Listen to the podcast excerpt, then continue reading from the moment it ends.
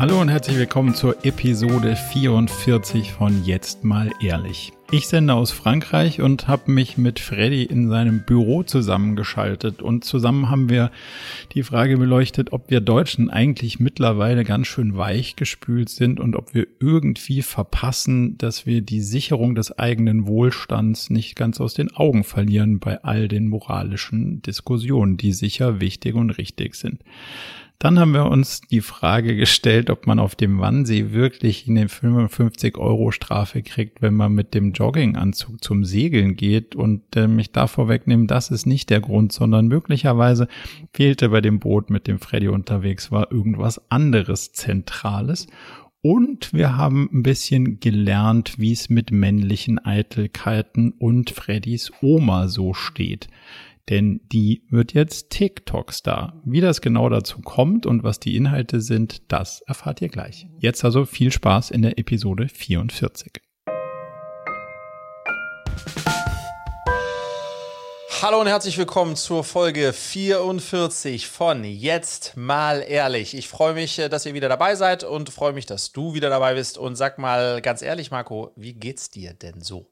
Ah, ich bin, wie du, wie du zumindest mal sehen kannst, herrlich entspannt.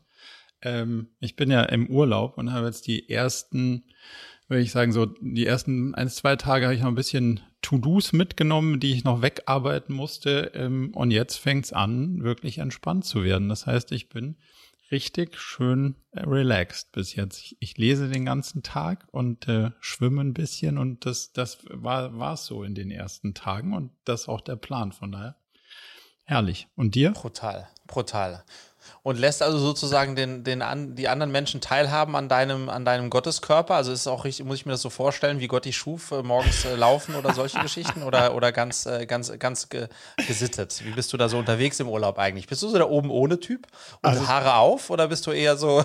Äh, das, das Lustige ist, ich, also selbst wenn ich andere an mein, also an, an der Erschaffenheit meines Körpers teilhaben lassen wollen würde, es wäre niemand da. Aha. Also, oh, oh. also morgens im, im äh, hier ist ein wunderbarer Waldspaziergang, der gedauert so eine Stunde 15 morgendlich. Ähm, da trifft man genau niemanden, vielleicht mal einen Bauern, der auf dem Weg dahin wohnt. Und ansonsten sind wir ja ziemlich weit auf dem Land und hier ist einfach auch sonst niemand. Demzufolge, so, solange ich äh, quasi hier zurückgezogen auf dem Land bin, äh, sind die anderen recht unbelästigt von meiner Daseinsform, egal wie, wie die sein mag. Ähm, ja, am, am Strand würde ich, äh, würde ich mich in der Regel leicht bedeckt halten, meines Alters entsprechend. Okay, also hat sich, äh, Grüße gehen raus, liebe Gloria und dich, hat äh, Gloria sich dich ganz für sich alleine. Sozusagen. Das ist, das ist im Moment so. Wir warten noch ein bisschen bis, ähm, ja, ist das ja so back to school, bis äh, Frankreich wieder in, ja. die, in die Schule geht, was nächste Woche der Fall sein wird. Ähm, und dann ist es deut deutlich, deutlich entspannter, ähm, auch überall an Stränden und so weiter. Und dann werden wir ein bisschen bisschen vermehrt losziehen.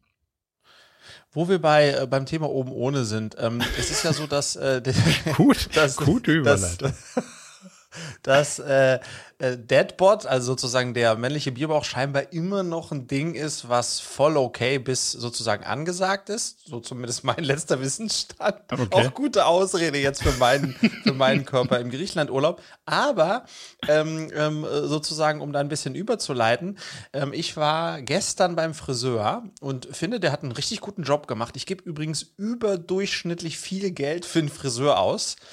Ich will es an der Stelle nicht nennen, den Betrag eigentlich ungern nennen, aber es ist wirklich teuer. Aber ich bin immer bei dem, das ist in Berlin. Und ich fand, er hat wieder einen super Job gemacht und komme nach Hause. Und dann sagen mir meine beiden Mädels eigentlich unisono, oh Gott, oh Gott, Papa, deine, Marien, deine Marienkäfer-Landeplätze sieht man ja jetzt noch krasser als vorher. Oh. Und äh, meinen damit natürlich meine Geheimratsecken, die tatsächlich größer geworden sind. Und zum allerersten Mal, Marco, seitdem ich auf dieser Welt bin, ähm, habe ich wirklich in den Spiegel geschaut, dann im Nachgang und dachte, oh ja, das stimmt. Äh, laufe ich jetzt in dieses Alter hinein, wo ich meine Haare dann als Hemdpoint, kennst du das, wo man das von rechts nach links legt, damit man die linke Seite abdeckt? Und ich habe echt gedacht, ich kann nicht mehr jede Frisur tragen. Und das hat mich irgendwie, ja, das hat mich in meiner männlichen Eitelkeit zum allerersten Mal tatsächlich, äh, hat mich das irgendwie äh, mitgenommen. Und ich weiß noch nicht so recht, wie ich damit umgehen soll. Und Mädels sind halt so frei raus, ne? Ähm, und ich denke, die anderen sehen es alle, aber keiner sagt. Sie haben es einfach mal gesagt. Ja, und die Kurzhaarfrisur hat dem auch keinen, dem, war dem nicht zuträglich scheinbar. Okay. Was ich schon mal sehr mag, ist das äh, der Marien Marienkäfer-Landeplatz-Bild. Also ist durchaus ja eine sehr, eine sehr, sehr freundliche Bezeichnung des Phänomens. Ähm, denkst du über. Die sind sehr groß, diese Marienkäfer, ne? Also. Ja. Ja, den muss man ja auch, den muss man demzufolge auch einen fairen Landeplatz generieren. Denk, denkst exakt, du demzufolge exakt. auch über Propecia nach, dem so die, dieses äh, Hormonpräparat, wenn ich es richtig verstanden habe, was es ist, um, um dem entgegenzuwirken? Also weil du ja eben männliche Eitelkeiten mhm. angesprochen hast. Das ist ja so eins der weit verbreitesten männlichen Eitelkeitstools wahrscheinlich, ja. um dem entgegenzuwirken. Ist, ist das jetzt dann quasi Teil der Überlegung oder nicht? Also soweit bin ich noch nicht. Mir werden aber lately überraschend viel auf YouTube so Haartransplantationsvideos ausgespielt oder Werbung dafür. Das heißt, entweder ist es ein extrem gutes Targeting äh, oder äh, Vorzeichen äh, von einem Interesse, was sich gerade entwickelt. Aber nee, also Stand jetzt ähm, äh, habe ich nicht vor. Äh, ich habe ich hab dann aber lustigerweise, habe ich Julia gefragt, habe gesagt, Julia, wenn das noch schlimmer wird, ähm, liebst du mich auch mit weniger Haar? Und dann hat sie sehr äh, auch glaubhaft, ja, mir bestätigt, dass das für sie weniger Haar kein Ausschließkriterium zukünftig auch sein wird. Und das hat mich dann doch wieder ein bisschen ruhig schlafen lassen. Das heißt, um vielleicht diese, diesen Ausflug in meine falsche Eitelkeit äh, zu beenden, ähm, ich plane momentan weder eine Transplantation meiner Brusthaare auf den Kopf noch irgendwelche Mittelchen anzuwenden, sondern versuche weiter Frisuren, die das ein bisschen besser. Oder Mütze tragen. Ich, mir steht ja Mütze. auch eine Mütze gut. Also vielleicht werde ich öfter Mütze tragen, ja. Aber der spannende Teil an, der, an dem Teil von gerade ist ja, ähm, es heißt ja mal, ja, das hört alles mit und plötzlich liefert es dir irgendwelche Sachen, die du, ähm, über die du dich unterhalten hast. Und statistisch gesehen ist es ja, oder so meines Wissens nach zumindest mal, ist es nicht so, dass du abgehört wirst, sondern es basiert auf Verhalten von Leuten um dich rum. Und meistens ist es so, dass mhm. jemand, der im gleichen WLAN befindet, sich äh, wie du oder der im gleichen Haushalt lebt, Dinge tut, ähm, nämlich zum Beispiel über Haargeschichten sucht und dann wird dir das auch ausgespielt. Wäre ein ja, interessanter ja. Punkt, um, um das mal innerhalb des Haushalts zu diskutieren, ob da nicht doch auf die Suche nach Lösungen gegangen wurde, von wem ja, auch immer, der zufällig den, das gleiche WLAN verwendet. Könnte eine interessante. Werde ich mich mal auf die, werde ich mich mal auf die Recherche geben. Und man muss schon sagen, wenn ich dich dann so anschaue, äh, du erinnerst dich ja, in der letzten Folge haben wir sehr stark über die Frage diskutiert, wie lange duscht man und du und ich eigentlich, mhm. um dann zu dem Ergebnis zu kommen, dass du deutlich länger duschst als ich, weil du so eine wundervolle lange Haarpracht hast. Und deswegen bin ich jetzt im Nachgang nochmal eigentlich jetzt sozusagen, fühle ich mich nochmal schlechter. Jetzt ist mein Podcast-Partner auch einer, der sozusagen sich, ach man, ja, die, mit, sich mit dem Problem nicht rumschlagen muss, mit dieser Haarpracht, ja, wie ich sie sonst nur von Prinz Eisenherz-Filmen kenne, ja, also wirklich. Äh, Dafür verliere ich eine Menge Lebenszeit an den Föhn. So viel kann gesagt sein. Das ist natürlich was, was du, was du nicht hast. Und ich, also, das, das muss man ja auch immer sehen. Jeder hat irgendwas, mit dem er sich rumschlägt. Und äh, das vielleicht irgendwie, es, das sind so Kleinigkeiten ja noch, in denen wir uns da bewegen. Aber man muss immer sagen, ja Mist, jetzt habe ich das oder jetzt muss ich mich damit rumschlagen. Ich habe mich jetzt die letzten Tage mit extrem vielen Ernährungssachen rumschlagen müssen und vielleicht auch weiter rumschlagen müssen. Hoffentlich nicht ganz so schlimm wie gedacht. Aber das sind auch alles Sachen, wo man denkt, puh, wieso ist denn das jetzt alles ein Thema plötzlich? Und dann, mhm. dann sind es ja auch gar nicht mal zwingend so Eitelkeiten, sondern wir, wir kommen jetzt halt leider in ein Alter, wo wir auch baufälliger werden. Das muss man sich, dessen muss man sich irgendwie ja auch bewusst werden. Und die eigene Endlichkeit im Auge zu behalten, finde ich, kann ja der aktuellen Lebensqualität durchaus ja immer noch mal so ein, äh, ein, ein, ein Schub geben, was jetzt nicht zwingend heißt, dass äh, zugrunde liegende Haarverluste und Ernährungsthemen irgendwie gleich das Vorsignal der Endlichkeit sind, aber sich immer mal wieder zu, vor Augen zu halten, naja, die Hälfte ist rum und wahrscheinlich auch der, der entspanntere Teil, also die entspanntere Hälfte, ja. kann ja auch immer helfen. Aber ich habe gesehen, du ja. hast auch noch. Ich überlege überleg jetzt gerade, ich, über, äh, Hang ich überlege jetzt gerade, in welche Richtung ich dieses Gespräch sozusagen leite. Sage ich, ja, ich habe weniger Haar, dafür mehr Kohle. Das wäre so der eine jetzt. Oder ja, let's, let's play it like this. Let's play, nee, let's einfach so.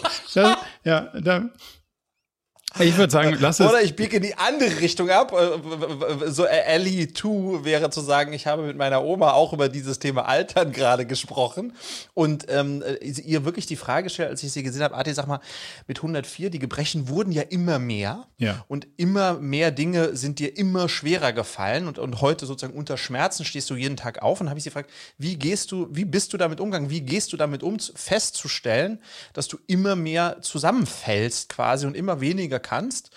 Und da hat sie halt so eine frappierend, äh, wie soll ich sagen, ähm, so eine frappierend, ja, naheliegende, aber schwere Antwort, in der sie gesagt hat, ja, Friedrich, ich nehme es einfach so, wie es ist. Hm. Ich mach's Beste draus. Punkt. Und das ist ja am Ende des Tages, also sie, ich lamentiere nicht, ich beschwere mich nicht, ich beklage mich nicht, es ist, wie es ist. Und damit, äh, und aus dem mache ich, äh, was ich noch kann, versuche ich es besser zu machen. Und das sagt sich natürlich viel, viel leichter, äh, ähm, als es dann auch wirklich getan wird. Ähm, vor allem, wenn wir dann nicht über schütteres, schüttereres Haar sprechen, mhm. sondern über, über echte Themen, aber äh, bewundernswert. Aber warte, warte. Also ich lese gerade ungefähr 2000 Seiten Philosophiegeschichte von Precht das ist, macht mir, ah. das macht mir richtig Bock. Und da sind zwei Sachen, die ich bin. Also ich bin ist das deine Alternative zum, ist das deine Alternative zum Studium? Das würde mich natürlich sehr freuen. Zu, zumindest mal stand heute die äh, verfügbare Alternative und auch die praktikabelste. Okay. Ich, ich studiere das jetzt einfach auf eigene Faust so. also, also ja. Sehr gut. Ähm, aber es macht mir ultra Bock und zwei Sachen sind irgendwie da drin zu erkennen, dass, dass das ganze Religionsthema und dieses ganze, hm, wie funktioniert eigentlich die Welt, durchaus ja eine Antwort sucht auf den Umgang mit der eigenen Sterblichkeit.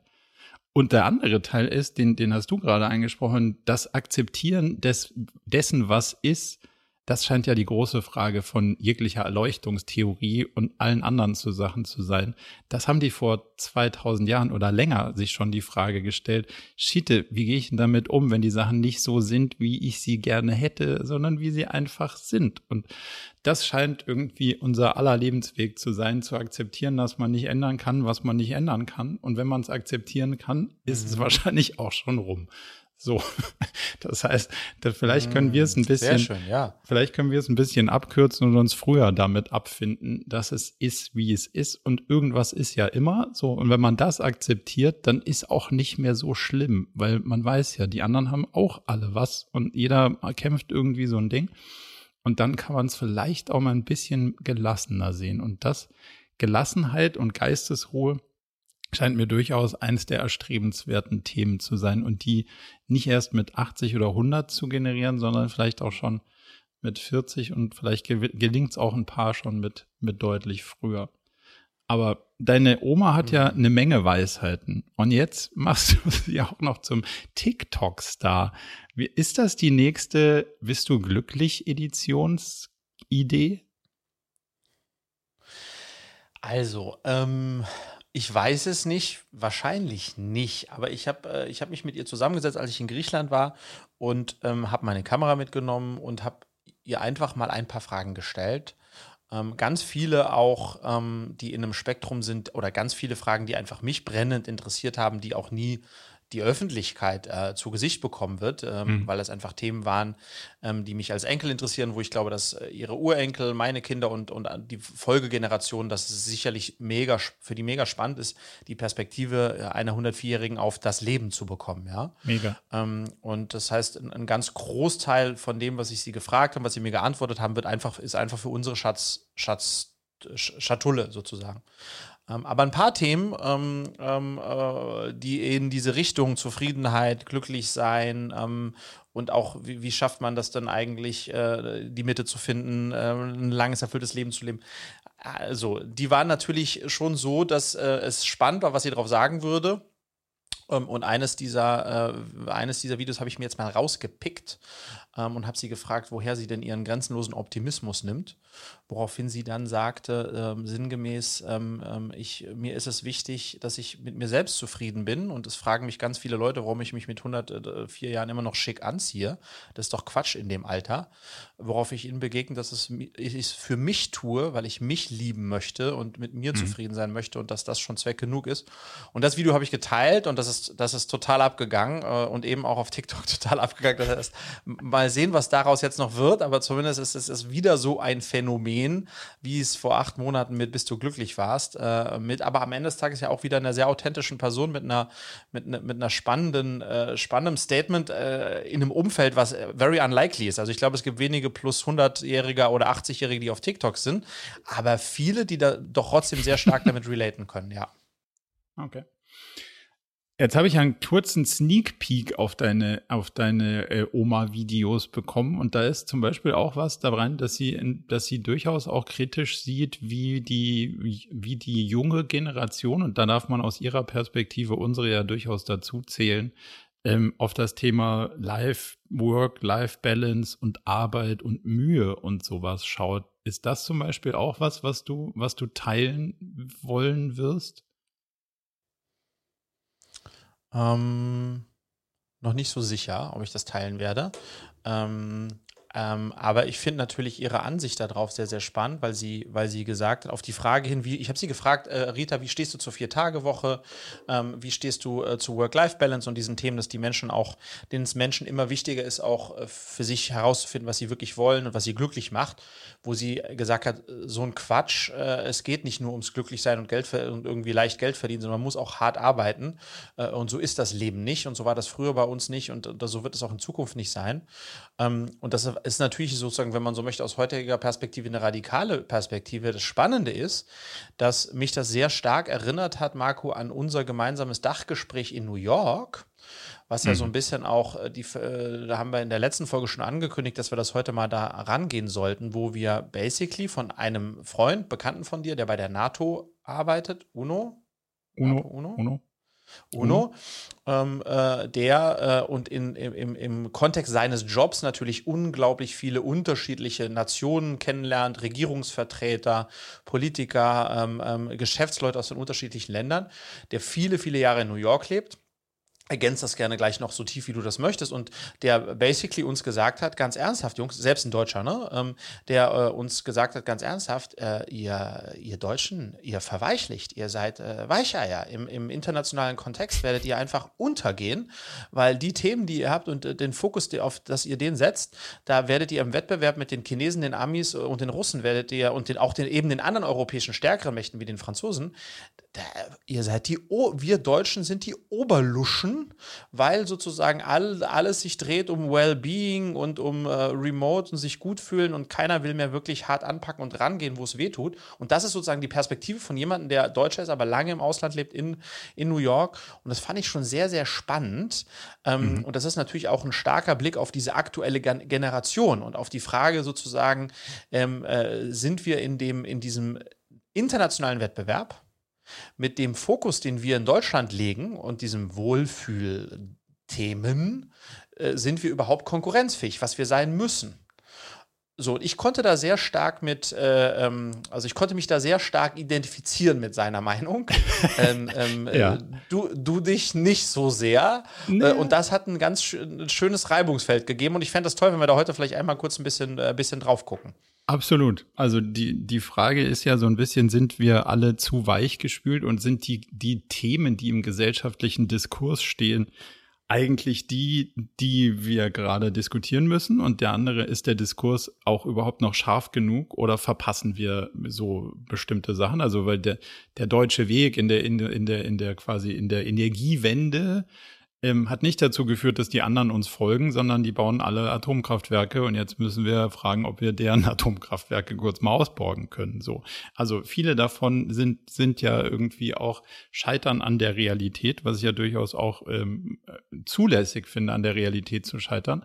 Aber ähm, Warum ist, also ich könnte mit dieser Sichtweise nicht zwingend nicht ähm, konform gehen, aber es hat mir durchaus mein inneres Bild zerrüttet. So. Mhm. so. Das, das fand ich ja das, das Spannende, dass ich natürlich auch Idealist, wie ich bin, dieses, hey, wir müssen alle auf den Planeten aufpassen und wir müssen alle irgendwie darauf aufpassen, dass es allen Mitarbeitenden gut geht und so weiter und so fort durchaus mich der Kritik ja auch gegenüber sehe, hm, aber was fährst denn du für ein Auto und was willst denn du für ein Auto fahren und muss es das sein und darf es das sein? Mhm. Das ist durchaus ja auch was, wo ich, wo ich persönlich dann irgendwie meine Position zu finden muss. aber natürlich auch verpassen wir nicht die Sicherung des eigenen Wohlstands. Und das ist durchaus was, was mich ins Markt getroffen hat, denn ich glaube, wo wir uns alle einig sind, ist, dass sich der, die, dieses Wertegerüst und dieses hohe Ross, auf dem wir uns äh, quasi moralisch befinden, das wird sehr schnell ins Wanken geraten, wenn der Wohlstand mal weg wäre oder weg ist, je nachdem, mhm. wie pessimistisch man da drauf guckt. Also wenn wir nicht mehr uns leisten können, so soziales System zu haben, wie wir eins haben, und wenn wir irgendwie dann doch anfangen müssen, in kleinen, kalten Wohnungen zu, zu sitzen, weil es äh, langfristig zu einem Problem wird, dann wird's ja ganz schön schnell sich drehen und dann werden viele der durchaus sehr moralischen Themen irgendwie weichen, weil man dann wieder an die, an die, sagen wir mal, weiter, weiter am Hemd und der Hose sitzenden Themen irgendwie ran müssen. Und da habe ich mich ein bisschen ertappt gefühlt, dann, dann doch durchaus in meinen sehr hohen Gedankenkonstrukten. Hey, der,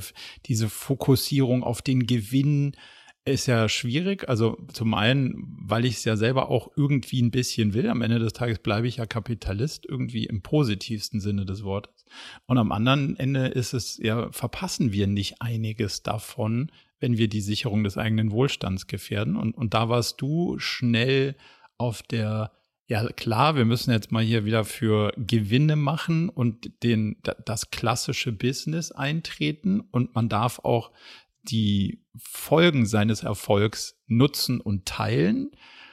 Und ich war ein bisschen indifferenter, wenn man es so zusammenfassen kann. Ja. Wo, wo, wo ja, siehst ich, du, ich, wo glaube, siehst du die größten Spannungen da drin, nochmal, um das rauszuarbeiten? Mhm. Ja, ich glaube sozusagen, man muss noch mal so ein bisschen die übergeordnete Frage stellen und das, das war so seine Einflugsschiene.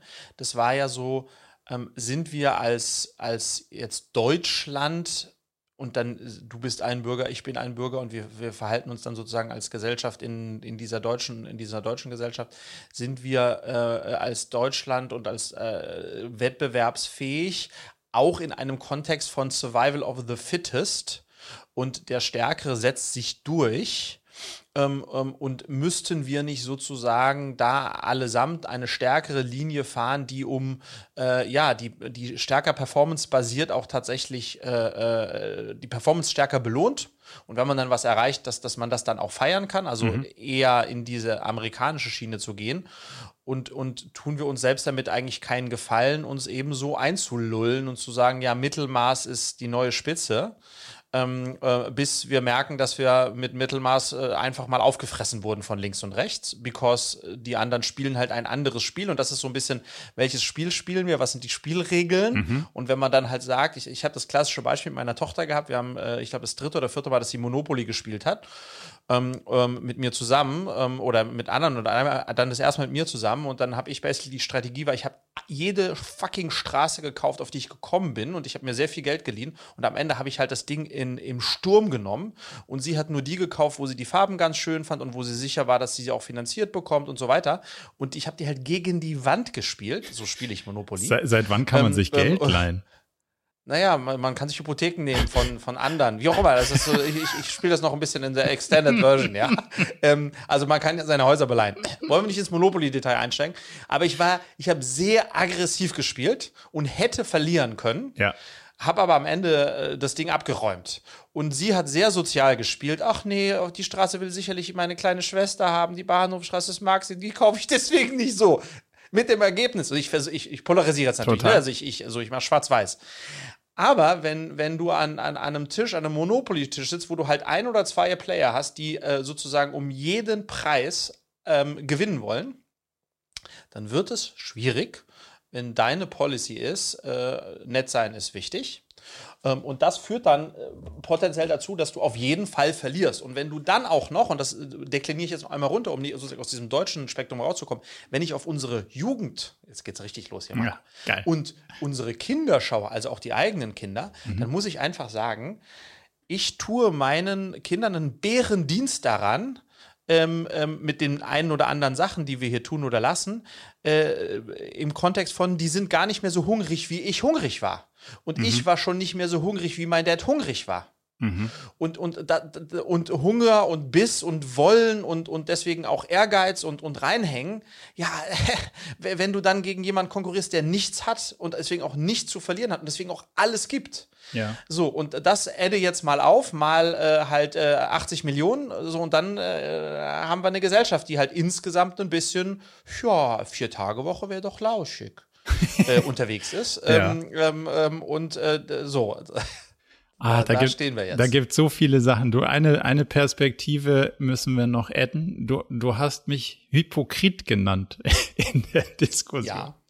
Das fand ja. ich einen sehr wichtigen Teil der Diskussion. Und um, um das vielleicht irgendwie nochmal zu kontrastieren, dieses, Wasser predigen und Wein saufen, könnte man es irgendwie einfach zusammenfassen. Also von, von der schönen, wahren Welt irgendwie und der, der moralischen, aber dann am Ende doch irgendwie ein dickes Auto fahren wollen und, und aber so tun, als will, will, will man es gar nicht. Irgendwie so war ja die, die Herleitung. Und da steckt, denke mhm. ich, auch einiges drin, weil es ja durchaus auch was mit der, mit dem gesellschaftlich Erwünschten zu tun hat.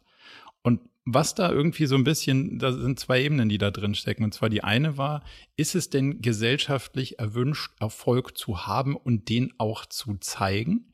Und der andere Punkt ist, mhm. ist dieses, ist Competitiveness, also Wettbewerb, Gerangel, ist dieses, ähm, ich bin besser als die anderen, ist das eigentlich moralisch, ethisch gerade dran oder nicht. So. Und wenn, und wenn man so ein bisschen den, den Diskurs anguckt, weil jetzt gerade so Generationen, die nach uns kommen, ansprichst, da ist das ja extrem nicht dran. Bei jetzt jemandem wie mir würde ich sagen, ich bin so sozialisiert, aber ich habe es irgendwie geschafft, es so aussehen zu lassen, als ob ich nicht kompetitiv wäre, bin's aber am Ende mhm. irgendwie mhm. doch. Und jetzt müssen wir das ganze System ja so sortieren, dass das irgendwie aufgeht. Also regeln wir mal erst unsere Themen und dann die Jugend. Du hast ja gesagt, es ist völlig legitim zu sagen, ich will besser sein als die anderen, ich will mehr haben und wenn ich es geschafft habe, dann will ich es auch nutzen dürfen. Das heißt nicht, dass ich auf Kosten der anderen mein, mein Erfolg und mein Leben gestalte, aber wenn ich es geschafft habe, durch mehr Arbeit oder was auch immer, mehr zu erreichen, dann ist das A ein Ziel und B erstrebenswert und C darf ich es dann auch auskosten. Kann man das so zusammenfassen? Genau, ich, ja, aber ich muss sozusagen, um nicht äh, äh sozusagen, um nicht äh, hier als komplettes Arschloch dazustehen. nee, das war nicht die äh, Absicht. Ein Schritt, genau, aber nee, aber einen Schritt noch zurück. Ich glaube, was, äh, was ich meinte, deswegen auch Hypokrit, was ja ein französisches Wort ist, ich glaube, jeder muss für sich am Ende des Tages natürlich äh, herausfinden, idealerweise at some point und deswegen auch für sich definieren, was ist denn, was ist denn meine Definition von einem glücklichen und erfüllten Leben? Mhm. Und da gibt es eben solche, die sagen, ähm, in Schweden zu leben, einen Volvo zu fahren und äh, das höchste Gefühl ist, äh, am Wochenende mal ähm, irgendwie mit einem Kumpel zu segeln und ansonsten irgendwie, keine Ahnung, oder auf Jamaika eine Surfschule zu haben, das ist mein Ding, dann ist das ja voll in Ordnung und dann ist das deren Definition. Ähm, und das ist auch wundervoll. Ähm, äh, jetzt ist meine Definition von, was ist ein glückliches und erfülltes Leben, eine andere. Zu der gehört auch äh, sozusagen, dass ich äh, mich äh, unternehmerisch äh, erfolgreich betätigen möchte und da Gas gebe, weil mich das extrem erfüllt und damit natürlich dann auch Dinge tue, die äh, extra, wo ich die extra Meile gehe und wenn dann dabei was Erfolgreiches rauskommt, dann finde ich es voll okay, das auch zu zeigen und das nicht zu verstecken. Und wo ich sozusagen in deine Richtung ein bisschen gestochen habe, das war so, um in dem Monopoly-Beispiel zu bleiben, dass du sagst, hey, hey, Monopoly, lass mal Kommune machen, wir verteilen die Straßen untereinander und gucken, dass alle hier nur Fahrrad fahren. Aber eigentlich besitzt du die fucking Parkallee und fährst mit dem Rolls da, da durch. und das hat für mich sozusagen nicht, das hat für mich nicht so funktioniert, ja. Mhm. Ähm, ähm, und das war sozusagen der, der, der Gap. Und ich sage, ja, ich will das scheiß Spiel gewinnen. Deswegen habe ich jetzt übrigens auch schon ein Drittel Drittel aller Straßen, bin aber hohes Risiko eingegangen. Ähm, und äh, ja, äh, so ist es halt und deswegen äh, müsst ihr hier alle Miete zahlen. Sorry. So, ich weiß nicht, ob ich dieses mhm. Beispiel mhm. habe. Das ist jetzt ein richtig guter Weg für mich war. Aber das war so ein bisschen, ähm, das ist so ein bisschen das, was ich dir, was ich dir zum Vorwurf gemacht habe, ja? Das, das stimmt. Und also der hat auch tief gesessen, muss ich sagen, weil dieses, im, dieses Hypokrit ist dann natürlich irgendwie das, das Gegenteil von authentisch und demzufolge. Und das Lustige war, dass danach irgendwie ein Prozess eingesetzt hat, dass ich es nicht dir gegenüber eingestehen musste, sondern viel schlimmer, ich mhm. musste es mir gegenüber eingestehen, dass ich leider doch kompetitiv bin und irgendwie schon auch ein bisschen das Spiel gewinnen will, wo, womöglich allerdings mhm. mit ein bisschen moralisch akzeptierteren Regeln als sehr, also ein bisschen, ein bisschen ausgeweitet in den Regeln, sagen wir mal so. Also das wird sicher nicht kommunenhaft, da bin ich weit weg von, wie du weißt, aber zumindest mal auch, dass man sagt, man, man optimiert nicht nur auf das Einzelwohl, sondern durchaus auch auf große Teile des Gesamt- und des Umweltwohls. Ähm, aber durchaus auch schon so, dass man am Ende gewinnt in dem Sinne, dass man die Regeln auch ein bisschen mitgestalten kann und so. Und das musste ich mir eingestehen. Mhm. Und der andere Teil, diese Ver das Verpassen der Sicherung des eigenen Wohlstands, das würde ja in meiner Firma auch nicht funktionieren, wenn ich sage, so, jetzt rede ich die ganze Zeit nur über, wie wir uns als Gesellschaft verändern müssen und habe aber gar keinen mehr, der irgendwie Rechnungen zahlt, dann wird das auch sehr, sehr schnell sehr, sehr fraglich für alle Beteiligten und auch mich. Und das hat durchaus auch dazu geführt, dass man eben alle Fakte irgendwie deutlich, also du brauchst einen ausgewogeneren Weg und der darf durchaus nicht ver vergessen, was die Sicherung des eigenen Wohlstands ist. Also für uns als Unternehmen mhm. heißt das was, unser Kerngeschäft. Worauf muss man mhm. wirklich auch sich fokussieren und achten und darf das nicht irgendwie als gegeben über Bord werfen und nur noch vor sich hin irgendwie sphärisch äh, aktiv werden. Heißt aber auch als Staat, ja, das ist halt nun mal, was ist denn mit der Autoindustrie? Was ist denn mit der blöden Rüstungsindustrie? Was ist denn mit diesen ganzen Themen? Und wie gehen wir denn überhaupt damit um, dass wir ja durchaus jetzt eine, eine Welt haben, wo man sagt, ja, Gewalt ist keine Lösung. Jetzt stellen wir fest, Gewalt ist immer eine Lösung, die auf dem Tisch liegt, auch wenn man sie nicht haben will muss man sie zumindest mal in den Lösungsraum eindenken, damit man sie dann in der faktischen Welt hoffentlich ausschließen kann. Aber wenn man so tut, als gäbe es die nicht, dann sind wir nämlich genau an dem Punkt, und das ist ja, glaube ich, so ein bisschen mein Erkenntnisgewinn daraus, die anderen haben das auf dem Tisch. Und damit liegt's auf dem Tisch, wenn ich selber nicht will. So. Und wenn ich so tue, als wäre es nicht da, dann werde ich auch nicht, dann werde ich auch nicht zu einer besseren Welt beitragen können, weil dann wäre ich nämlich möglicherweise in deinem Monopoly-Beispiel aus dem Rennen gekegelt. Und deswegen muss man quasi mhm. dieses ganze Spektrum zulassen. Und das heißt auch, ja, ich habe auch einen selbstkompetitiven Teil, den ich irgendwie, ich will auch einen, einen Teil Erfolg haben. Aber ich will dann auch damit dafür sorgen, dass die anderen erfolgreich sein können. Und dann wird's, glaube ich, nicht mehr angreifbar und dann passt's zu meinem Selbstbild deutlich besser. Also dann passt die Realität und mein Selbstbild auch dann irgendwie wieder zusammen. Das war schon durchaus, also der Stachel hat gut getroffen. kann, mhm. kann, man schon sagen, aber auch berechtigt. Ne? Also es ist ja durchaus selbstkritisch zu, zu sehen, ähm, dass, man, dass man immer sagt so, hm, hey, so und so geht's nicht und dann aber zu sagen, naja, aber mein eigener Erfolg, der muss ja schon auch drin sein. Ja, aber ich glaube, und das habe ich sozusagen für mich äh, nochmal mitgenommen, wir haben ja auch da, also dann über das Thema nochmal ein bisschen länger diskutiert, was ich toll fand, aber was ich für mich nochmal so mitgenommen habe, ich glaube, wir müssen gucken, dass ähm, äh, die jetzt auch äh, nachwachsenden Generationen, und dann, da spreche ich jetzt ich als Vater, ähm, dass wir denen auf jeden Fall mitgeben, ähm, Wettbewerb ist gut und wichtig hungrig zu sein und zu bleiben ist wichtig. Ähm, Ziele zu haben und diese zu verfolgen ist wichtig. Und das ist auch total in Ordnung, wenn das wirtschaftliche Ziele sind, weil ich glaube, am Ende des Tages, wenn wir eine Gesellschaft bauen, wo es nur um äh, glückselig, sehr abstrakte Form von Glückseligkeit geht und das Bruttoinlandsprodukt überhaupt keine Rolle mehr spielt und wir uns überhaupt nicht mehr sozusagen in so einem klassischen, auch äh, makroökonomischen Umfeld bewegen als in, in unseren Zielsetzungen, dann, dann läuft es quer. Ne? Also das ist, das das, das ist, glaube ich, nicht sinnvoll. Und insofern ist es, äh, finde ich es nur gesund, ähm, ähm, auch sich da zumindest äh, partiell ein bisschen äh, an den Amerikanern zu orientieren. Weiß Gott nicht bei allem, bei den meisten Sachen eher nicht. Aber zu sagen, äh, sich hohe Ziele zu setzen, dafür alles zu tun und sich dann auch zu feiern, wenn es klappt und auch gefeiert zu werden, ist geil ähm, und äh, ist für jeden, der das möchte und dessen Antrieb, das ist auch voll in Ordnung, das so durchzuziehen. Und für alle, die das nicht möchten, ähm, weil die einen anderen äh, Sinn des Lebens sehen, ist es auch okay. Ähm, ähm, aber ähm, ich würde sozusagen das nicht so krass verteufeln.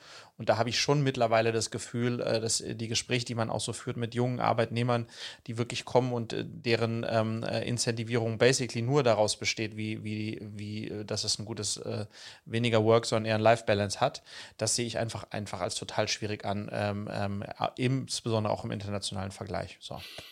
Das, ähm, ja, ich, ich würde noch zwei Sachen dazufügen, oder ich weiß gar nicht, ob es zwei sind, aber noch ein paar Sachen dazufügen. Die, die Zeit hat schön geschrieben, dass die Jugend, und das ist jetzt eine breite Aussage, aber es ist deutlich älter als deine Kinder und deutlich jünger als wir, irgendwie so, mhm. A, deutlich weniger wird, aber auch eine sehr, sehr ernste Gesellschaft geworden ist, die sich sehr mit der eigenen Moral beschäftigt. Und beim, also mit der eigenen Moral beschäftigt heißt natürlich auch, dadurch halt sehr ernst ist, weil uns vorgeworfen wird, naja gut, wir haben uns halt vielleicht nicht so ganzheitlich mit dem Thema Ressourcen auseinandergesetzt und wir haben vielleicht ein bisschen zu viel auf unseren persönlichen Erfolg optimiert so. Und jetzt ist man, in, und das fand ich, haben die schön rausgearbeitet, jetzt ist halt sehr viel Verzicht das Thema und auch der Selbstverzicht, also auch in der ganzen Generation. Und was mir dabei aufgefallen ist, es ist halt ein Weg von. In, weißt du, die 68er, die haben auch die älteren Generationen kritisiert, hatten dann aber, was hatten die da rausgearbeitet? Die wollten halt so freie Liebe und danach konnten sie damit mhm. was anfangen. Also du hast für was gekämpft, was du danach nutzen und benutzen ja. konntest, wohingegen aktuell wird ja für was gekämpft, was ein Weglassen von ist, was du dann auch gar nicht benutzen kannst, weil es ja nicht nur dein eigenes Leben, sondern auch das der anderen Generation. Also du forderst ja äh, die Einschnitte der nächsten Generation oder der, der älteren Generation und inkludierst ja dann deinen eigenen Einschnitt. Das heißt, du gewinnst ja nichts bei dem ganzen Kampf, sondern du verlierst was. Und das, finde ich, ist eine spannende Frage. Was, was ist denn das, was wir gewinnen können? Also das Weg von ist klar, glaube ich, mittlerweile kommuniziert, mhm. aber das hinzu, was kann man denn als neue Generation als, als neues erachtenswertes Bild so vor sich hertragen? Mhm. Das wird ja die spannende Frage, weil auf der anderen Seite kannst du natürlich schon argumentieren, ja, die Life Balance, dann kommt das Thema bedingungsloses Grundeinkommen, weil es gibt sowieso nicht genug zu tun für alle und da muss man den Tag irgendwie rumbringen. Aber wenn du das zu Ende denkst, hat das einen massiven, also das hat zwar kurz mal einen romantischen, äh, einen romantischen Touch, aber das hat halt einen massiven Veränderungsschiff zu wem gehört denn das dann, was da die Arbeit macht? Und das wird ja Technologie sein. Also nennen wir es jetzt mal Automatisierung, Digitalisierung, AI, diese ganzen, diese ganze Wolke wird ja immer mehr in den Händen von wenigen bleiben, die dann irgendwie noch mehr über den Wohlstandsgewinn äh, ja, entscheiden und auch nutznießend sind. Und das ist, glaube ich, eine Frage, die muss man sich dann schon als in, in dem ganzen Diskurs der, dieser Work-Life-Balance und so schon auch stellen. Ja, klar, kann ich machen, aber das ist dann auch die logische Konsequenz daraus und will ich das? Und das ist, glaube ich, schon was, was unsere Aufgabe ist, so ein bisschen aufzuzeigen, hey, das sind alles Entscheidungen, die sich in den nächsten Jahren durchaus so ein bisschen wie die Entscheidung zum hm, welches Schulsystem mache ich oder was für eine Ausbildung mache ich so. Das, das ist ja mhm. jetzt nichts, was die nächsten drei Jahre irgendwie relevant ist, sondern das hat ja sehr, sehr weitreichende Ausprägung. Und wenn ich irgendwie sehr, sehr früh sage, naja, vier Tage ist auch besser als fünf, dann fehlt mir natürlich ein Tag Erfahrung die Woche. Und ein Tag Erfahrung die Woche auf 20 Jahre arbeiten sind eine ganze Menge Tage Erfahrung die Woche, die dann vielleicht den anderen irgendwie zu dem Vorteil verhelfen. Und das, glaube ich, nicht aus den Augen zu verlieren und zu sagen, naja, es muss schon auch ein, ein, internationaler Wettbewerb und ein Wettbewerb innerhalb der Gesellschaft. Der ist nicht zwingend gut oder schlecht, der ist einfach mal da. Und mhm. wenn er da ist, dann muss ich für mich entscheiden, wie gehe ich denn damit um. Und das finde ich dann schon eine ne spannende Frage. Ja, und um vielleicht sozusagen abschließend nochmal die Brücke zu schlagen zu, zu, zur, zur Einleitung. Ich glaube, es ist halt die Aufgabe einer Regierung, logischerweise, die Rahmenbedingungen zu setzen und auch Einfluss darauf zu nehmen, ähm, wie am Ende dieses unser Deutschland, also diese Gesellschaft auch äh, tatsächlich denkt und arbeitet und, und, und agiert weil nur die haben ja den Weitblick über, äh, wie sieht es im internationalen Vergleich eigentlich aus und mit wem sind wir im Wettbewerb. Und wenn ich jetzt mal die Analogie schlage zu hinein ins Unternehmertum Startup-Business, äh, mhm. dann, wenn du jetzt heute sagst, ähm, wir sind flink, heute gegründet, es gibt schon Gorillas und sechs andere machen sich auf den Weg, und wir wollen diesen Kampf um die letzte Meile äh, mitgewinnen, dann kannst du dir ungefähr vorstellen, was da in dieser Firma, in diesem Wettbewerbsumfeld ähm, sozusagen da für eine Marschrichtung vorgegeben wird und wie schwer kompetitiv das ist, um dieses Spiel dann in einem sehr stark umworbenen Markt, wo es um sehr viel Zeit und auch um Geld geht, zu gewinnen. Mhm. Und das heißt, dieses äh, äh, äh ähm, ähm, Ziele setzen und auch äh, Gas geben und so weiter. Das ist halt etwas, was wir beiden ja aus dem Unternehmerdasein ohnehin kennen. Ne? Wenn wir uns nicht jetzt in unserem Kontext eines Startups mächtig reinhängen und super anstrengen und auch im, äh, mega kompetitiv sind und auch bereit dazu sind, dann wird es uns einfach nicht mehr geben. So, und, und das ist, äh, das ist halt ein Teil der Realität. Und da ist es jetzt meine Aufgabe, das in äh, eine Kultur in meiner Firma zu schaffen, die beides in irgendeiner Form, also nicht in das eine oder das andere extrem schlägt, aber, aber einen guten Mittelweg findet, ne? dass wir als Company kompetitiv bleiben, aber dennoch ein Umfeld haben, in dem sich die Menschen wohlfühlen. Ähm, und auf der anderen Seite sozusagen, äh, wir aber überhaupt eine Chance haben, diesen Kampf zu gewinnen. Und äh, der Vorwurf in Anführungsstrichen, den wir vom Kollegen von der UNO gehört haben, ist, ihr habt Schlafschafe in der Führung und die haben, diese Schlafschafe haben euch noch nicht darüber informiert, äh, dass ihr kurz davor seid, überrannt zu werden. Just say saying. Ja. Und also, vielleicht gehen wir einfach damit raus, aber das ist am Ende ein, ein, ein langes und ein spannendes Thema und ich fand es einfach toll, aus dieser Perspektive mal sozusagen mitzubekommen, weil das ist natürlich nicht die breite Perspektive, die habe ich, die, die haben wir ja nie sonst auf. Ne? Wir haben halt immer, nee. wir sind in unserem deutschen, in unserer deutschen Soße und da fühle ich mich vergleichsweise kompetitiv im Vergleich zu anderen. Mhm. Ähm, aber das ist halt deutsche Soße, ne? Ja, und, und spielt in dem gleichen, in dem gleichen Becken mit den gleichen Moralvorstellungen, wenn da einer sagt, so interessiert genau. mich alles nicht. Ich nehme, also ja, ich spiele unfair, also aber aus eurer Perspektive unfair, aus meiner Perspektive spiele ich einfach, dann ist es halt, dann, dann wird's halt ein ganz anderes Game. Und deswegen war die, ja. War diese, diese sozusagen kompetenzübergreifende Vermischung von, von politischen und durchaus auch, ähm, also da sind ja da, da durchaus kriegerische Themen auch mit äh, verwoben. Mhm. Das war durchaus spannend, das mal so ganzheitlicher zu betrachten und eben nicht nur aus einer deutschen geologischen, geopolitischen Sicht, sondern halt auch eben aus einer, aus einer politischeren Sicht irgendwie zu, zu verweben. Aber jetzt hast du eine ganz coole Überleitung gemacht zu, zu einem anderen Thema, das zwar auch sehr unternehmerisch und Berlin zentriert ist, aber jetzt hast du ja gerade angeführt dieses, ja cool, jetzt ich habe eine Idee und ich mache mich auf den Weg und sieben andere auch. Und jetzt muss man richtig, richtig Gas geben und dann rockt man das Ding. Und wenn man es richtig krass, krass geschafft hat, dann kann man in 36 Monaten die Bude schon zum Exit führen. Und wenn man es noch krasser macht, schafft man es in weniger. Und dann klingeln die Glocken und alle auf LinkedIn schreien Juhu. Glaubst du, dass das das Bild ist, was wir zeichnen sollen und dürfen, um diesen Gesamt also um, um das ganz angestrebte komplexe System der Zukunft irgendwie in die richtige Richtung zu, äh, zu führen? Oder welches Bild würdest du lieber zeichnen? Worauf spielst du an? Ist das, ist das eine Anspielung auf äh, meinen äh, Mitgründer und äh, den äh, Exit von Julep oder ist das einfach so allgemein?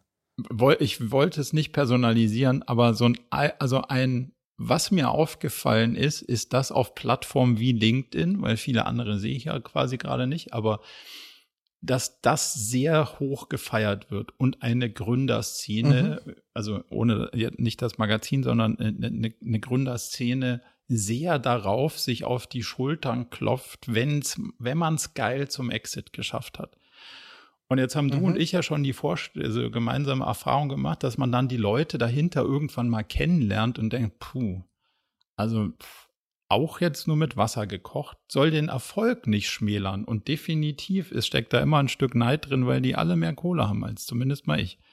Aber so richtig vom Seitenrand applaudieren kann ich da irgendwie nicht. Wenn man jetzt mal den Neid rausrechnen mag, dann bleibt ja so, das muss doch irgendwie anders, also muss doch was anderes geiler sein, als wenn man sagt, cool, schnell gegründet und, und den Sprint zum Exit so schnell wie möglich hingelegt. Und jetzt muss ich mir ja natürlich mhm. vorhalten lassen, Jetzt bin ich ja irgendwie ganz kleiner, aber hin und wieder mal Angel-Investor und natürlich stehe ich unter der Dusche und rechne mir aus, was würde denn passieren, wenn eins von den Dingern mal ein Unicorn wäre? Wäre schon geil. Aber trotzdem denke ich mir, ja, wäre schon geil, aber will ich deswegen irgendwie alles andere über Bord werfen? Ah, nee, eher nicht. Also lass mal probieren. Wenn es nicht klappt, auch geil und nicht dieses darauf so hart ausgerichtet und trainiert ist. Jetzt kann es natürlich sein, dass das den eigenen Erfolg verhindert, weil dieses, oh krass, das muss jetzt geil darauf getrimmt werden, damit es auch passiert. Natürlich auch Teil dessen ist, dass es passiert, aber irgendwie finde ich, ich finde es den Applaus für den Fall, also den Applaus, bevor das Stück zu Ende ist. Und das weißt du, wie so ein mhm. bisschen wie wenn ein Theaterstück nach dem zweiten Akt alle applaudieren, aufstehen und gehen und irgendwie der Regisseur da steht und sagt, so, wo sind die denn alle? Das Ding ist ja noch überhaupt nicht mhm. zu Ende erzählt. Jetzt bist du da ja näher ja, dran ich als glaube, ich. Marco, mhm. Was ja. ist deine Sicht? Also ich glaube, lustigerweise ist, ja, lustigerweise ist es ein super, das im Anschluss unserer, unseres eben, eben geführten Diskussion zu haben, weil es ist ein bisschen angelehnt daran. Schau mhm. her, wie meine ich das? Ich meine das ja. so, dass ähm, generell, dass so etwas sehr viel Applaus bekommt, ist sehr nachvollziehbar, denn die Menschheit sucht äh, seit jeher den schnellsten Weg zum großen Geld. Also zumindest seitdem ich da bin, kenne ich diese äh, Thematik. ähm, und die, die das hinbekommen, und das ist ja schon über ein Lottogewinn, äh, hast du im Lotto gewonnen, das ist super, ja. das ist ein guter Glücks Glückskerlchen. Also sozusagen, wenn es, wenn es Menschen gelingt, mit wenig Aufwand sehr viel Geld zu verdienen, idealerweise Millionen, dann ist das etwas, was äh, die anderen sehen und da applaudieren, weil es natürlich Tolles, ohne viel Aufwand, viel Geld zu verdienen. So, das erstmal sozusagen vom, vom, vom Gesamtzusammenhang, ist das nachvollziehbar für mich. Ja, Mhm. Ähm, äh, dass sozusagen ähm, so, so, ein Ding äh, in drei Monaten von, in drei Jahren von nicht zum Millionen-Exit, äh, keine Ahnung, ob es Millionen-Exit war, aber dass das, äh, dass das auf jeden Fall Applaus bekommt.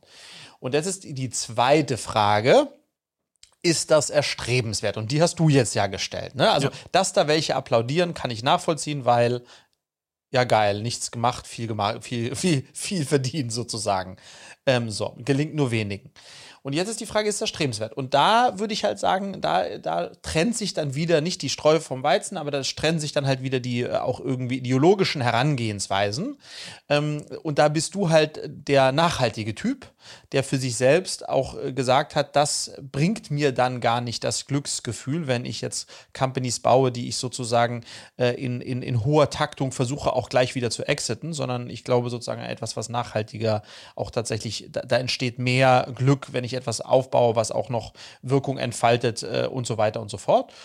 Und dann gibt es aber wiederum andere Menschen, die sagen, nee, ist doch ein mega Geschäftsmodell im Kontext dessen, wie ich mich selbst optimieren und was ich als Erfolg definiere, ähm, äh, eine Firma genauso äh, anzulegen, dass das immer wieder wiederholbar tatsächlich sehr wahrscheinlich möglich ist. Und das, daraus ziehen die dann ihr Glück. Und jetzt die noch übergeordnete Frage ist, äh, Thema ist dann natürlich für mich, was für eine, ähm, äh, was für ein Messaging hat das jetzt an alle anderen, die das mitbekommen? Mhm. Und, äh, und wie wird das sozusagen aufgenommen? Und da muss ich halt sagen, in eine gewisse Richtung ist es halt brutal gefährlich, weil in so eine junge Zielgruppe, die schnell und hektisch reich Jungs, also alle so zwischen 16, 17 und 25, 30, die wollen ja genau das schaffen und sozusagen dann wird Unternehmertum sehr eng verknüpft mit, du musst nur eine, eine, Idee haben und relativ schnell wirst du damit zum Millionär. Und das ist einfach mal faktisch nicht richtig, weil das ist halt ein Case und tausend Cases oder über tausend Cases, die wir nicht hören, äh, fahren einfach vor die Wand. Und deswegen ist das natürlich, dem dann so viel Rampenlicht zu geben, wiederum super gefährlich weil eben als Vorbildwirkung äh, eigentlich nicht, nicht, nicht hernehmbar. Aber insofern würde ich das sozusagen ein bisschen zerlegen und dann muss, muss jeder für sich da drauf schauen und sagen, ähm, ist das jetzt my way to play ähm, ähm, ähm oder halt nicht. Ja, und, und da würde da hätte ich dann schon wieder so einen gesellschaftlichen Kritikpunkt, denn es ist ja genau, jetzt nehmen wir mal diese Anfang 30-jährigen Gründergenerationen vielleicht, die, die dann sagen, geil, es ist mein Weg, das zu spielen.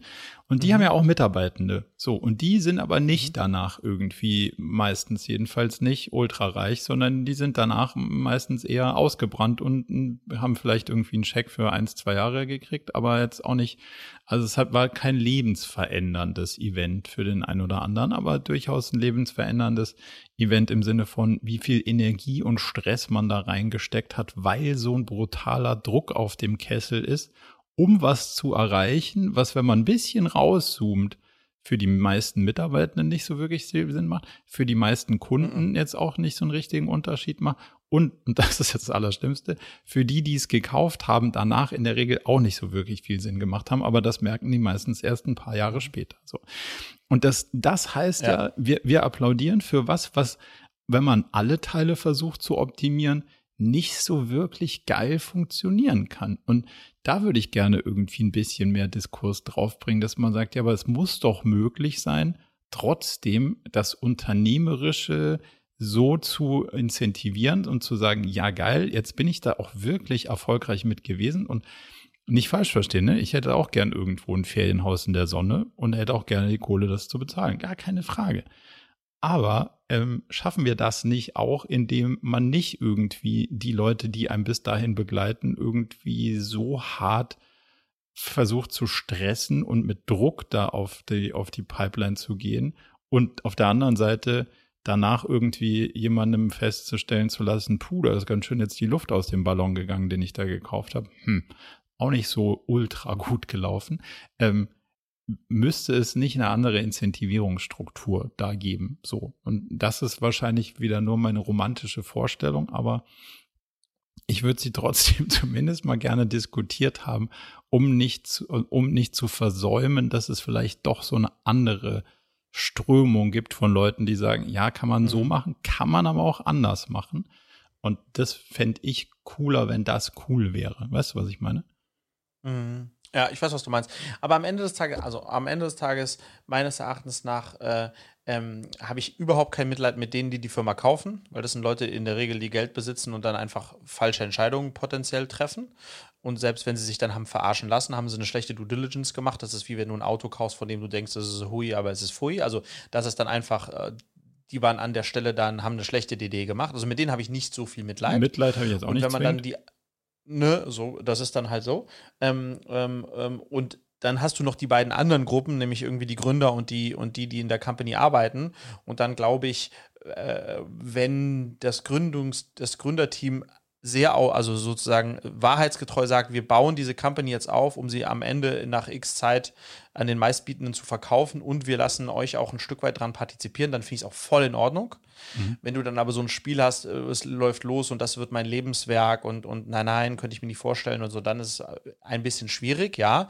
Aber auch hier wiederum die Entscheidung sozusagen seitens der Arbeitgeber, für wen arbeite ich oder für wen arbeite ich nicht, da hast du ja auch heute eine große Auswahl. Das heißt, äh, für mich ist sozusagen der, das, das, das Problematischste an so äh, Multiple Exits oder auf Exit ausgelegte Companies ist weniger tatsächlich der Vorgang, sondern eher, dass es gefeiert wird und die, die das dann sehen, das dann als Vorbild nehmen, aber keine Ahnung haben, dass das deutlich dass es eigentlich deutlich schwieriger ist ähm, und potenziell auch nicht so erstrebenswert. Und einen Satz will ich noch dazu sagen.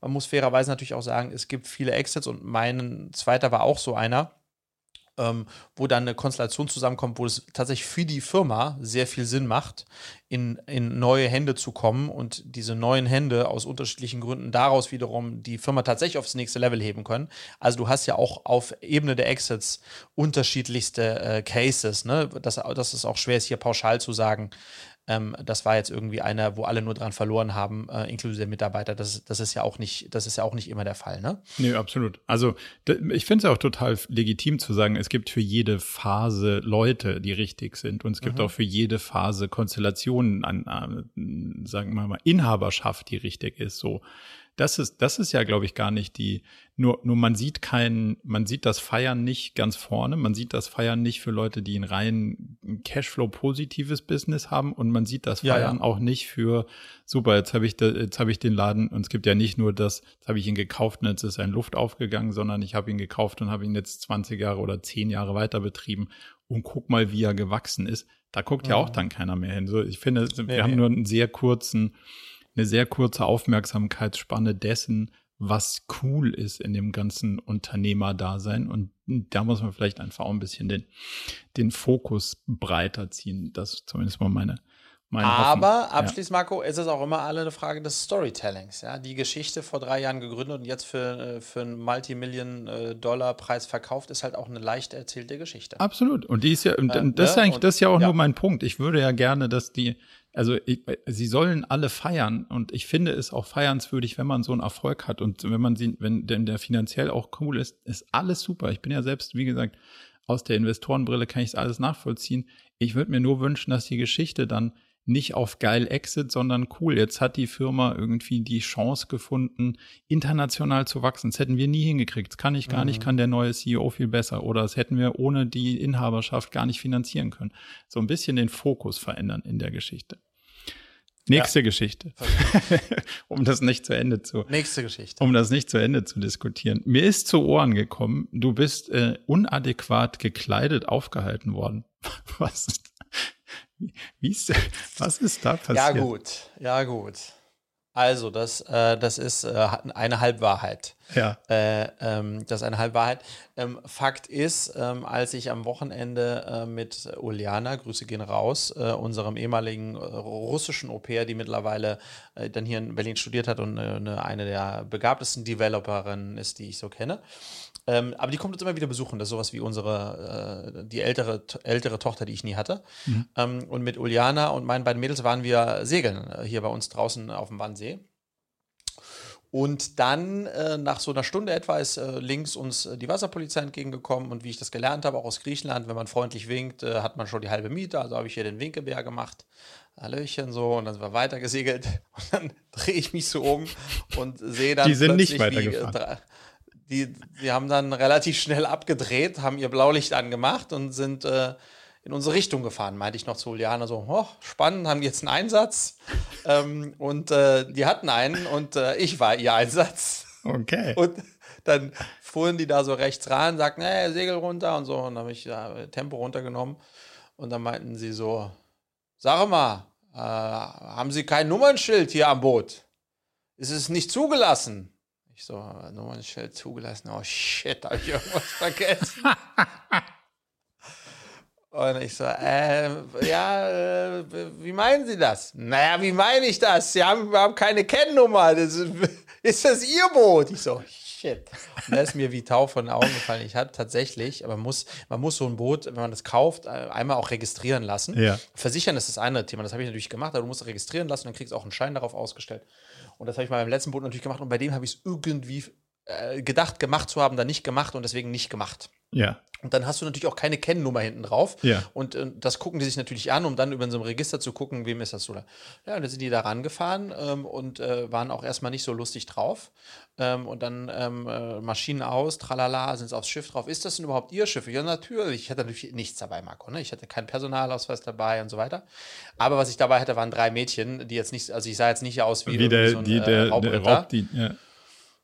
Genau. Und ähm, naja, dann hat sie gesagt, also gut, wir haben hier ein paar Themen. Wir haben, äh, äh, ah ja, und dann hatte ich auch noch meinen, ich habe natürlich einen Bootsführerschein, den hatte ich nur in Kopie dabei, äh, wie ich es im Auto irgendwie auch immer mache. Also sie führen kein, äh, kein Original ihres, äh, ihres äh, Wasserbootführerscheins mit. Äh, ihr Fahrzeug ist nicht zugelassen. Ähm, so, das heißt, das äh, sind dann 95 Euro. Und ich so, ach, aber schauen Sie doch mal, ich bin ein Student. Hast so du nicht gesagt. Ja, sie gesagt. aber sie, sie fand es witzig und hat gesagt, naja, Student, bin mir nicht so sicher. aber gut, weil heute Sonntag ist und das Wetter gut, machen wir, machen wir nicht, wenn und sie es zugeben, ich sage, ja, habe ich gleich gesagt, dann machen wir nicht 95 und 55. Ähm, und dann äh, habe ich auch 55 gleich gelatzt. Und dann hat die Uliane ein Foto von mir genommen, so von hinten. Und ich hatte an diesem Tag, ähm, ähm, warum auch immer, weil es irgendwie gemütlich war, einen Jogginganzug an, ja, auf dem Boot, ja. Man muss ja nicht immer in Seglerklamotte rumlaufen. Und dann habe ich eine Story dazu gemacht, habe ich eine Story gemacht und das sah dann so lustig aus, dass ich dann gesagt habe, ich habe, da war dann das Polizeiboot drauf, ich habe 55 Euro äh, äh, Strafe bekommen wegen falscher, wegen Jogging, äh, Tragen eines Jogginganzugs, weil man sah mich halt den Jogginganzug. Und extrem viele Leute haben mich gefragt, wirklich krass, was, was ist denn die Kleiderordnung auf dem Wannsee? Das hätte mich auch stark äh, genau, verwundert, wenn das der, wenn das der Aufhänger allen Un Unmuts gewesen wäre. Aber in, in Berlin nicht mit Jogginganzug, das kann, das glaube ich wäre schwer durchsetzbar, sage ich jetzt mal so, ja. Ja, ja genau, das war, das war die Wasserpolizei. Also ich kann es nachvollziehen. Wir, wir, hatten das ähnliche Thema mit dem Roller, dass man auch gedacht hat, so, wieso halten einem die jetzt da an? Und dann so, ja, die ist mhm. die Plakette, aber die ist von letztem Jahr. Und ich so, hä, das kann doch mhm. gar nicht mhm. sein. Ich war mir 100% sicher, dass ich die im, im März diesen Jahres angeschraubt habe, aber es war März letzten Jahres, wie sie mir beweisen konnten. Das kann ich, kann ich nachvollziehen, kann schon mal untergehen in den Wirren des Alltags. Und äh, ja, aber das, also schon wieder bezeichnend, dass du es dann schaffst ah. zu verhandeln. Ja. ich hab's, das ist lustigerweise, Luisa hat das zugehört ähm, und dann hatten wir zwei Tage später so spannend, wie dann bei Kindern so das äh, langsamer prozessiert, aber es prozessiert, also äh, processed, mhm. ähm, hatten wir die Diskussion, dass, ähm, ähm wie, wie, wie war die Einleitung? Naja, ich habe ihr gesagt, sie hat gesagt, Papa war ganz schön frech, dass du die Polizei gefragt hast, äh, ob es nicht einen Rabatt, ob die nicht dir einen Rabatt geben können, irgendwie sowas. Mhm. Und sage ich, ja, das war frech, aber weißt du, Luisa, wenn man nicht fragt, hat man schon kein Ja bekommen. Das verstehe ich nicht.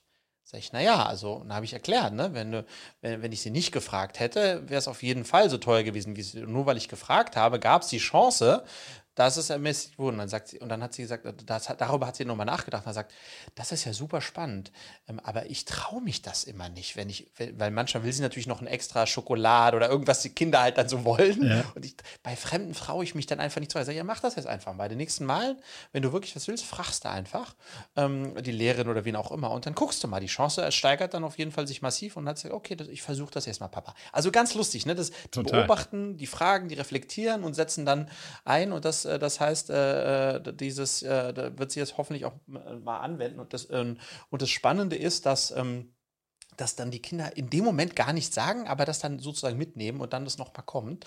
Ähm, das, ist, das erleben wir immer wieder. Und vielleicht nochmal Überleitung, wo wir gerade beim Segeln sind. Ich habe letzten Freitag endlich wieder mein Unternehmersee Sale and Lunch gemacht. Mhm. Ähm, da bist du ja auch eingeladen. Kommst du da dieses Jahr eigentlich? Oder wir haben, fest, wir haben einen festen Termin. Hast du mich schon vergessen?